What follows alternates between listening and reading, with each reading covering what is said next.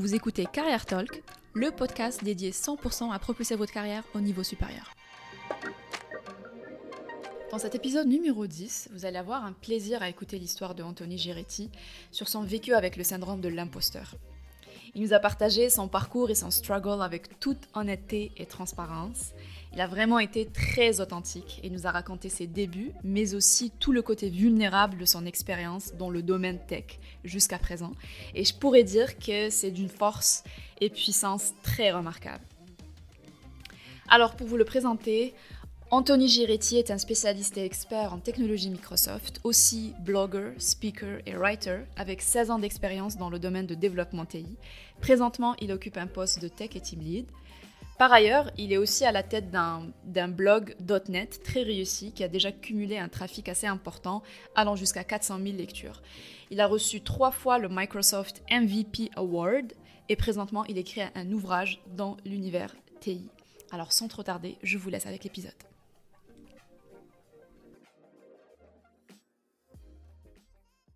Bonjour à toutes et à tous, bienvenue dans ce nouvel épisode. Salut euh, Anthony, comment ça va aujourd'hui? Salut Radia, ça va bien? Je vais super. Ben écoute, très bien, je suis trop contente de t'avoir euh, sur l'épisode d'aujourd'hui. Euh, aujourd'hui, on parle du syndrome de l'imposteur et c'était ton idée d'ailleurs de parler de ce sujet. Euh, tu m'as proposé avec beaucoup de courage d'ailleurs et tu as vraiment proposé de partager ton, ton histoire, ton retour d'expérience, mais aussi tes conseils.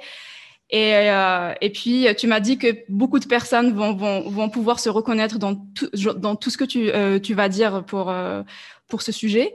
Donc, euh, j'ai trop hâte de parler de tout ça avec toi. Eh bien, avec plaisir. Parfait. Donc, en fait, le syndrome de l'imposteur, je pense qu'on n'a pas besoin de le définir. Hein. Je pense que la plupart des personnes le savent. Euh, donc, euh, donc c'est ça, en fait. J'aimerais, euh, j'aimerais ouvrir la conversation directement en te posant la question.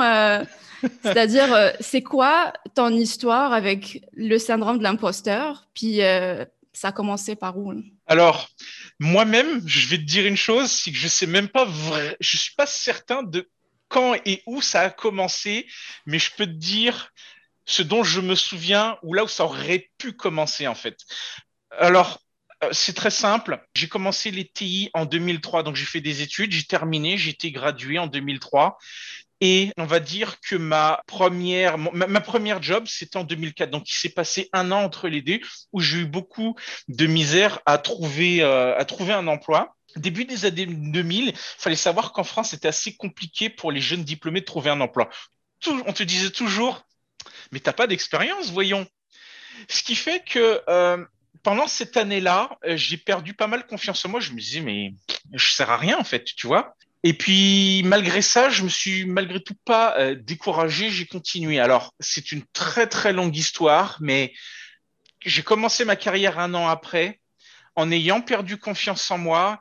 Et quand j'ai attaqué ma première job, si je puis le dire ainsi, bah, j'ai découvert que j'avais développé une certaine anxiété. Alors, je vais expliquer après un peu plus tard comment, quel est le lien et comment ça a pu avoir, comment ça a pu avoir un lien dans mon histoire, le syndrome de l'imposteur et l'anxiété, parce que c'est lié quand même très intimement. On penserait pas, mais ça l'est.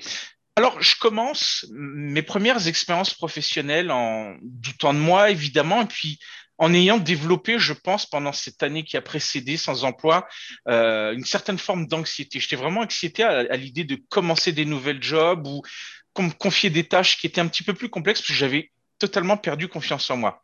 Alors au départ, j'ai pas vraiment été aidé parce que j'ai commencé dans des compagnies là où j'ai vraiment pu commencer en début de carrière, donc on choisit pas, on n'a pas toujours les meilleures opportunités quand on démarre. J'ai rencontré des développeurs toxiques, j'ai rencontré des compagnies toxiques dont le management était vraiment toxique. Je me suis fait euh, mettre beaucoup souvent la pression, rabaisser. J'étais pas le seul. Mais avec mon histoire à moi et les débuts que j'ai eus, ça a eu vraiment, je dirais, un gros impact euh, sur le reste de ma carrière, encore aujourd'hui. Et euh, c'est quelque chose vraiment dont tu, bah, tu guéris vraiment jamais, tu vois ce que je veux dire, parce que ça s'oublie pas. Et je sais que je suis pas le seul, mais euh, moi j'avais envie de vraiment d'en parler parce que je pense que ça pourrait aider euh, pas mal de personnes. Puis en fait, de là, je pense que je salue ton courage de parler d'un sujet qui est vulnérable, puis de t'ouvrir publiquement comme ça, parce que c'est pas évident. Puis juste pour te dire, tu m'as dit que c'est jusqu'à aujourd'hui, euh, tu as, tu, tu souffres, bah, je dirais pas tu souffres, mais tu, tu ressens un petit peu les séquelles de ce syndrome de l'imposteur qui a commencé euh, quand tu étais jeune. Mais je dirais que le fait que tu, tu en parles publiquement, que tu as que tu as ce courage d'en parler publiquement, c'est une preuve pour moi et c'est un signe que je pense que ça commence à partir. Tu sais, genre, c'est, euh, tu commences à te détacher complètement de ça. C'est pour ça qu'aujourd'hui, tu parles et puis tu as envie de partager ton retour d'expérience pour aider d'autres personnes.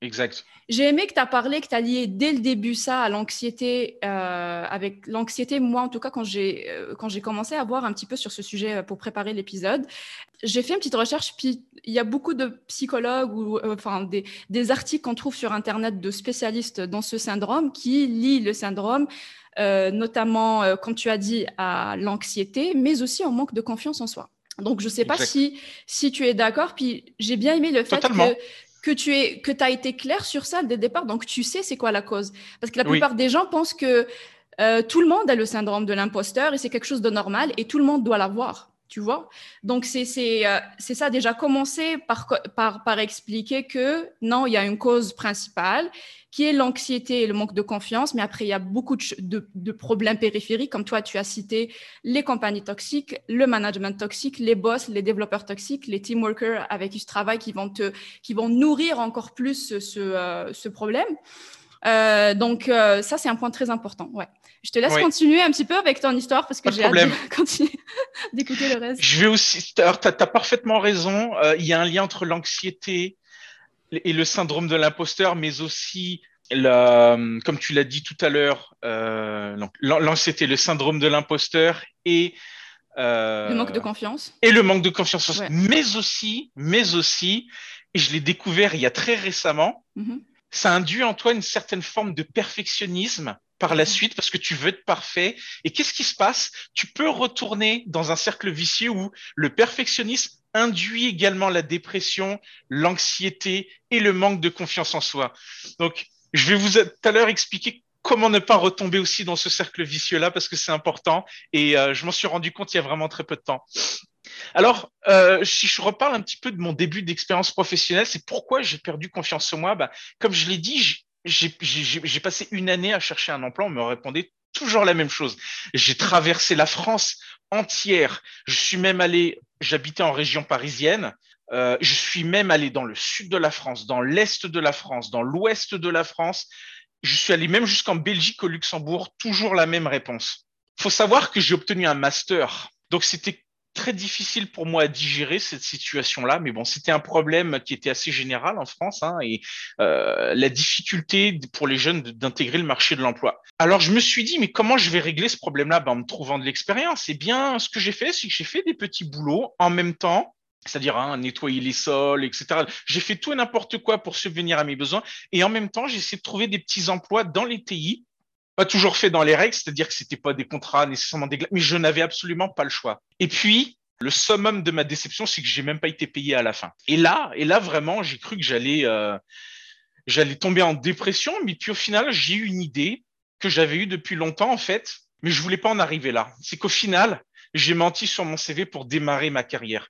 J'en parle parce que j'étais vraiment gêné. C'était pas ma, c'était pas ma volonté de tromper les, les, les, les mes, mes, futurs potentiels employeurs, mais j'étais au pied du mur. Ça faisait maintenant presque 14 mois que je me faisais barrer de tous les bords. Mm-hmm.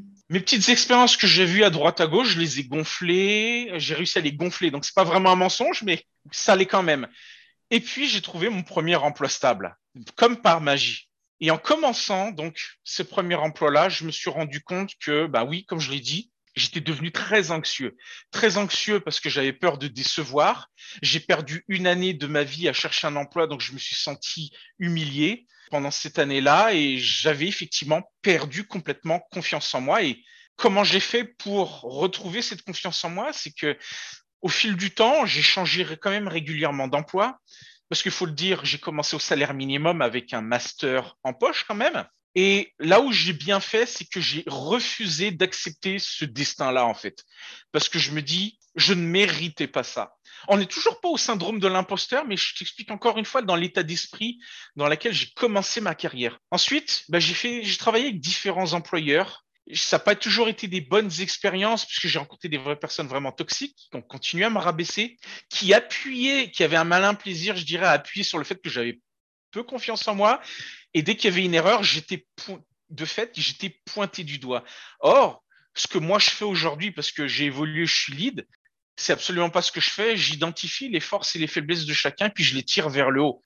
Cette expérience-là fait qu'aujourd'hui, peut-être, pourrait m'aider à devenir un bon lead. Mais je vais y revenir parce que, en fait, j'ai un petit peu avancé dans le temps. On va revenir 14 années en arrière. Ces, ces expériences-là m'ont on fait de moi l'homme que je suis aujourd'hui. Je connais mes faiblesses, je connais mes forces, qu'est-ce que j'ai fait? Je me suis dit, regarde, Anthony, t'es pas si, bête que ça. On va régler le problème une bonne fois pour toutes. Qu'est-ce que j'ai fait? Donc, j'ai commencé ma carrière en 2004. Nous sommes en 2014.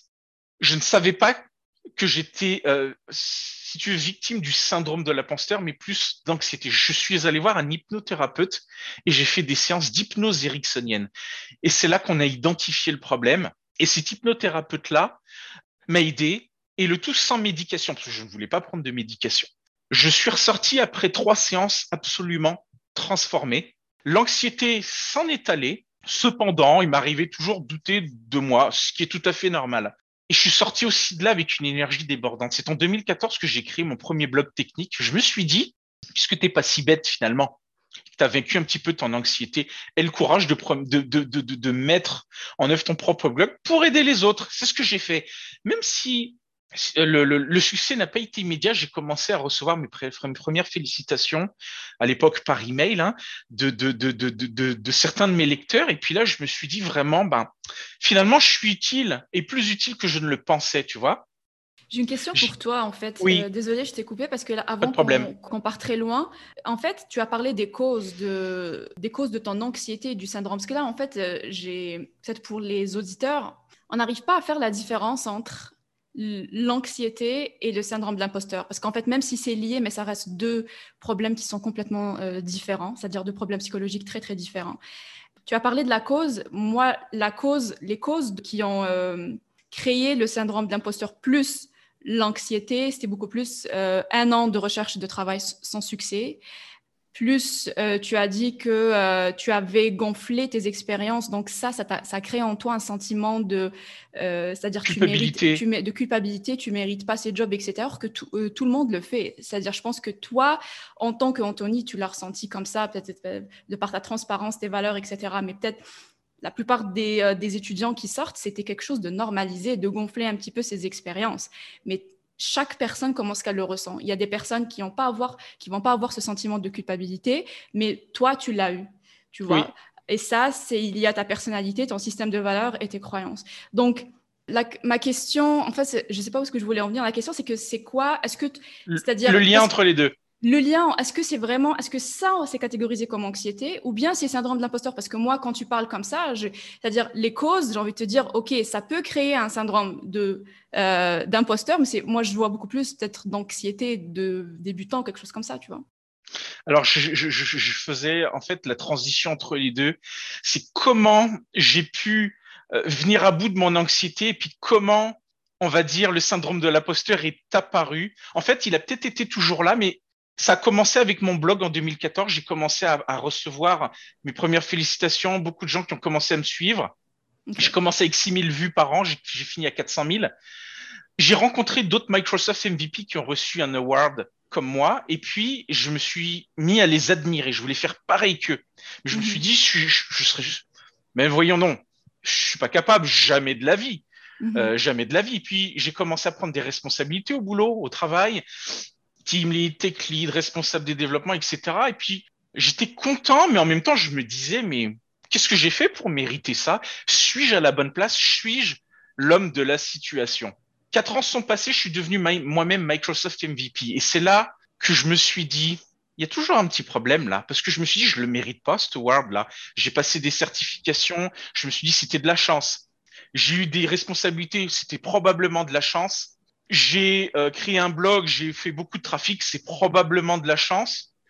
Au final, euh, cette anxiété-là s'est transformée en syndrome de l'imposteur parce que je me suis dit, mais avec mon passé, avec tout ce que j'ai vécu, ayant tellement perdu confiance en moi, aujourd'hui, tout ce que j'ai réussi à entreprendre, ben, j'ai l'impression que c'est pas mérité, que j'ai pas fait exprès, que c'est, arrivé, que c'est tombé comme ça du ciel. Mm-hmm. Alors, euh, je me suis dit, mais finalement, j'ai peut-être pas réglé mon problème parce que je me suis rendu compte que je suis peut-être retombé dans une certaine anxiété, l'anxiété dans laquelle où j'avais peur de décevoir et, à nouveau et, peur de ne plus réussir ce que j'avais réussi à entreprendre jusqu'ici. Mm-hmm. Qu'est-ce que j'ai fait? Je suis retourné euh, un petit peu faire des consultations chez mon hypnothérapeute et puis là encore une fois on a mis le, doigt sur le problème. Effectivement, j'ai le syndrome de l'imposteur euh, du fait de mon anxiété passée, du fait de ma perte de confiance en soi. Donc, c'est jamais vraiment parti, mais c'est resté là quand même, enfoui en moi, tout simplement. D'accord. Franchement, c'est très intéressant parce que là, on comprend bien ton histoire. Ça a commencé beaucoup plus avec une anxiété et je dirais un peu de manque de confiance en toi parce que tu étais euh, débutant. Puis plus avec une expérience avec des collègues ou des compagnies qui n'appuient pas vraiment et qui n'aident pas vraiment avec euh, ces problèmes-là. Donc, euh, ça a dégénéré. Puis une fois que tu as comme une fois que tu as commencé un petit peu à avoir de la réussite, tu as, tu as été diagnostiqué avec le syndrome de l'imposteur. Là, on comprend c'est quoi la cause. Donc, en fait, la cause principale pour moi, et c'est ça ce que, c'est-à-dire les gens qui ont ce syndrome, il faut juste comprendre que ça vient de l'anxiété et, d'un manque de confiance de soi. Moi, en tout cas, c'est ce que c'est ce que je crois en fait. Ça, c'est ma croyance personnelle. Il faut vraiment, pour remédier à ce problème, il faut revenir aux causes. Et les causes, c'est l'anxiété et le manque de confiance. Je suis en train de regarder sur Internet, puis je suis tombée sur des tests de syndrome de l'imposteur. En fait, c'est des tests de quelques questions, c'est de 14, 15 questions. Et je me suis dit que ça serait intéressant. Enfin, j'ai pris cinq questions de ce test de syndrome de l'imposteur. Et je, me suis dit, et je me suis dit que ça serait intéressant de, de les méditer ensemble. Tu vois, genre, on va se les poser. Puis même pour les, pour les, pour les, pour les auditeurs qui, qui, euh, qui, euh, qui nous écoutent, ça va vraiment vous donner peut-être euh, un avant-goût sur genre sur les. Euh, je sais pas moi, sur. en fait, tu rigoles, tu étais sûr de quoi Que je vais ramener des questions? Que tu allais me poser ces questions-là, en fait. non, non, non, non, non, je vais... non, non, non, je vais pas te les poser à toi, on va les méditer ensemble. C'est-à-dire même drôle, moi. En tout cas, j'aurais bien aimé. Euh... j'aurais été ravi d'y répondre. Oui, oui, non, non, non, mais tu vas répondre et moi aussi, je vais, je, vais te donner, je vais te donner ma réponse et les gens qui nous écoutent vont aussi penser et réfléchir et songer à leur réponse. Donc, on va juste faire cet exercice, puis je trouve c'est vraiment le fun. Puis, euh, tout le monde peut participer. Alors, euh, préparez-vous. Bref. Alors, première question. Pour déterminer est-ce que vous avez le syndrome de l'imposteur ou pas, comme je dis, c'est un avant-goût de test, c'est pas un test. Donc, première question que j'ai. Vous est-il déjà arrivé d'attribuer l'obtention d'une promotion ou d'un nouvel emploi à la chance ou à vos relations professionnelles? Oui ou non? Bah, Ni oui ni non, mais c'est absolument vrai, évidemment. Évidemment. Donc toi, tu réponds oui? Un gros oui, un gros oui, un gros Oui? oui. Moi, ma réponse, honnêtement, c'est une réponse qui est naturelle. La première chose qui m'est venue à la tête, vraiment, on va essayer d'être le plus transparent possible hein, et sans jugement. La première question, la première chose qui m'est venue à la tête, J'étais comme, ben non, c'est pas juste, c'est pas juste à la chance, aux relations, il y a moi aussi dans, dans le, dans l'équation. Alors c'est non, parce que c'est pas, c'est pas, donc l'obtention d'une promotion, elle n'est pas, elle est pas arrivée juste à cause de la chance et de relations, mais elle est arrivée aussi à cause de moi tu vois. Donc, moi, c'est ça ma réponse. Et si vous voulez, peut-être que je vais expliquer un peu plus parce que je vais expliquer pourquoi je réponds comme ça. Parce qu'en fait, euh, quand on part du principe qu'on commence toujours par soi et toutes les, tous les événements de, notre vie commencent par soi, c'est-à-dire si on aime les autres, on s'aime nous tout d'abord. Si on réussit, bah, c'est parce qu'on a réussi nous, euh, nous en tant qu'une personne tout d'abord. Par la suite, notre réussite ou bien les autres aussi ont contribué à ça. Mais l'acteur principal dans tout, c'est nous. Et que ce soit dans des événements positifs, donc l'obtention d'une promotion, ou bien le contraire, c'est-à-dire quelqu'un qui va t'enlever une promotion. C'est-à-dire, moi, je vais retourner tout ça sur c'est-à-dire, je vais me responsabiliser moi. Donc, quand on part de cette responsabilité personnelle qui est liée à soi-même, que ce soit un événement positif ou négatif, on va l'attribuer à soi, mais aussi, il ne faut pas, euh, euh, exclure de l'équation qu'il y a aussi des personnes qui nous aident, euh, qui a voilà un environnement qui nous a aidés, un environnement positif. Mais euh, moi, je pense que ça, ça vient tout de l'intérieur. C'est un petit peu ça ma philosophie. Donc je, ah, suis tout à fait d'accord. C'est aussi mon mindset actuel, mais ça l'était pas il y a encore quelques temps, vois-tu. Et je vais même rajouter quelque chose. c'est euh, quand il y a un succès, je l'attribue à la chance, aux autres, un chouïa, peut-être un chouïa à moi. Par contre, quand il y a un fail, je me l'attribue à 100%. C'est fou, hein? Donc ça, c'est pas équilibré. Si tu pars du principe, l'hypothèse que c'est toi qui es dans le centre, donc les événements négatifs, c'est toi, les événements positifs, c'est toi, donc ça doit être équilibré. Donc ça vraiment. Ça, c'est un point très, euh, important. Donc on s'attribue et les événements négatifs et positifs. Donc on est responsable des deux, alors que ce soit pour une obtention ou un, ou un retrait d'une promotion, ben on est les responsables euh, premier, je dirais pas on est les seuls et uniques responsables. Il y a, une nuance là. On n'est pas les uniques et, seuls responsables, mais il y a toujours une part de responsabilité personnelle. Donc moi, ma réponse c'était non. Deux. La deuxième question. Alors, malgré vos bons coups, craignez-vous secrètement de ne pas être à la hauteur du poste que vous occupez Oui ou non? Encore une fois, définitivement oui. Ok. C'est plus mon euh, mindset actuel, encore une fois, mais ça l'était il y a encore pas très peu de temps de, de cela. Ouais. Moi, je dirais entre les deux, oui et non, honnêtement. Parce qu'en fait, bon, ça, c'est pas juste lié au syndrome de l'imposteur. Ça, c'est des questions, euh, voilà, c'est des questions beaucoup plus euh, psychologiques. Mais euh, moi, je pense, moi, je pense que oui et non. Tu vois, genre, c'est, c'est une question que j'arrive pas à répondre de façon catégorique. Parce qu'en fait, on a toujours cette part de crainte et de doute en nous, tu vois genre qui te dit que euh, ah, il faut que tu fasses plus, il faut et c'est ça, c'est un petit peu le, le, moteur euh, qui est à l'intérieur de nous. Après, ça diffère d'une personne. Euh, On va en parler juste après parce que je vais te parler, je te coupe, du perfectionnisme adaptatif. Et ça, ça ressemble beaucoup à ce que tu es en train de me décrire maintenant. On peut en parler maintenant, hein, si tu veux, en fait, dans le cadre de cette question. Très bien, eh c'est simple. moi, je pense que d'avoir de garder une certaine part de doute en soi, c'est très bien, parce que ça nous permet de nous améliorer. Ça nous évite de tomber dans l'excès de confiance, vois-tu? Mais tout à l'heure, je te parlais d'effets pervers, d'un cercle vicieux où quand tu, quand tu deviens un petit peu plus fort que euh, l'anxiété et qu'elle te quitte, tu arrives à la chasser, il faut quand même faire attention parce que tu as envie de devenir perfectionniste, c'est-à-dire que tu as envie de faire malgré tout les choses comme il faut. Mais ça peut avoir un effet pervers, c'est-à-dire que le ça, ça s'appelle le perfectionnisme adaptatif. Et le perfectionnisme adaptatif, c'est le désir de répondre à des normes élevées qui peuvent être atteintes avec certains efforts. Le perfectionniste mal adapté a tendance à s'imposer comme des exigences excessives et inatteignables. Tout comme moi, hein, c'est l'histoire de ma vie et c'est qui mène à l'anxiété et au stress. Donc du coup, tu retombes dans ce cercle vicieux-là et ça s'appelle vraiment le perfectionnisme adaptatif. Et il faut faire attention. Très bien. Très bon point. Alors, pour, euh, retourner aux questions, troisième question. On vous félicite pour votre implication dans l'aboutissement d'un projet d'équipe. Que répondez-vous? 1. Bah, je n'ai fait euh, que, mon boulot. 2. C'est grâce à mon équipe. 3. Merci beaucoup. Tu réponds quoi? Un petit peu détroit en fait, parce que oui, étant, lead, je dirais pas que c'est c'est pas moi qui fais le travail, mais j'aide les autres à faire leur travail. Alors je vais tendance à attribuer le, mérite quand même aux autres un peu quand même. Et moi, j'étais finalement un, simple facilitateur, ce qui n'est pas la réalité. Mm-hmm. Mais ça, c'est encore ce que je pense aujourd'hui, je t'avouerai. Ouais. Non, il n'y a pas de, mauvaise ou bonne réponse. Hein. Ça peut être toutes les trois et tout et tout. Après, euh, voilà, genre, on est en train juste de méditer les questions. Moi, j'aurais répondu merci beaucoup. C'est grâce à mon équipe aussi. Moi, c'est ça ce que j'aurais, ce que j'aurais répondu. Euh, parce qu'en fait, le truc, le, la première réponse, ben, je n'ai fait que mon boulot. Ben, ça, oui, tout le monde le sait que c'est ton boulot. Toi, toi aussi, tu le sais. Donc, on t'a, on t'a remercié pour ton boulot. Alors, ce n'est, ce n'est pas la peine de dire que je n'ai fait que mon boulot. Parce que ça, c'est, c'est vrai qu'ils sont en train de te remercier pour ton boulot. Alors, tu dis merci beaucoup. Et c'est aussi grâce à l'équipe, tu vois. En tout cas, ça, c'est, ça, c'est ce que je pense. Alors, quatrième question. On vous fait remarquer que votre dernier rapport n'était pas tout à fait au point qui manquerait de justesse. Ce genre de commentaire vous tourmente-t-il de quelques heures durant, oui ou non? Définitivement oui. Ok. Ça va m'affecter parce que je me suis dit j'ai pas bien fait mon travail et parce que j'ai déçu. C'est ça. Je suis obsédé par l'idée de décevoir. Ouais, j'avouerai moi aussi, je dirais, euh, je dirais euh, oui, mais euh, c'est ça, mais des heures, ouais. Alors, next question. Allons-y.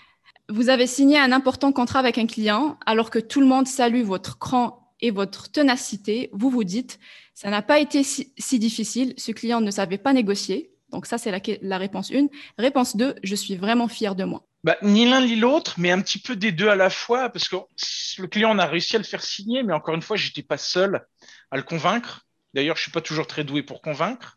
Est-ce que le client est euh, un petit peu idiot? Je ne pense pas non plus. Mais peut-être a-t-il été naïf? C'est pas la même chose. Peut-être que je vais me dire, mais est-ce que est-ce que j'ai vraiment été trop convaincant? Ce qui fait que le client n'a pas peut-être réalisé euh, de quoi il en était vraiment en fait. Donc je vais encore ramener les choses à moi, tu vois ce que je veux dire? Mm-hmm. Il a signé trop facilement, mince.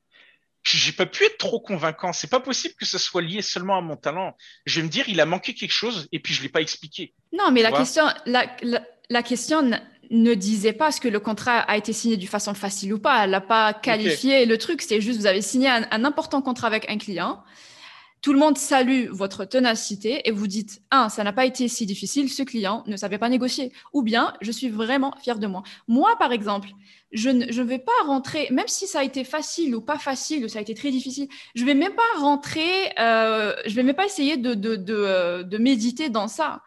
C'est-à-dire pourquoi dire que ce client ne savait pas négocier, etc. Parce que c'est pas, enfin, le point n'est pas ici en fait. Euh, c'est-à-dire moi, je, je vois pas pourquoi je vais aller dire que ça n'a pas été si difficile. Honnêtement, c'est c'est euh, ça. Moi, je, moi, je. Personnellement, j'arrive pas à répondre à la question. Très personnellement. Moi, non. Moi, je suis très catégorique sur cette question, par exemple. Donc, euh, la première réponse est un non catégorique pour moi, parce que pour moi, ça n'a pas de sens.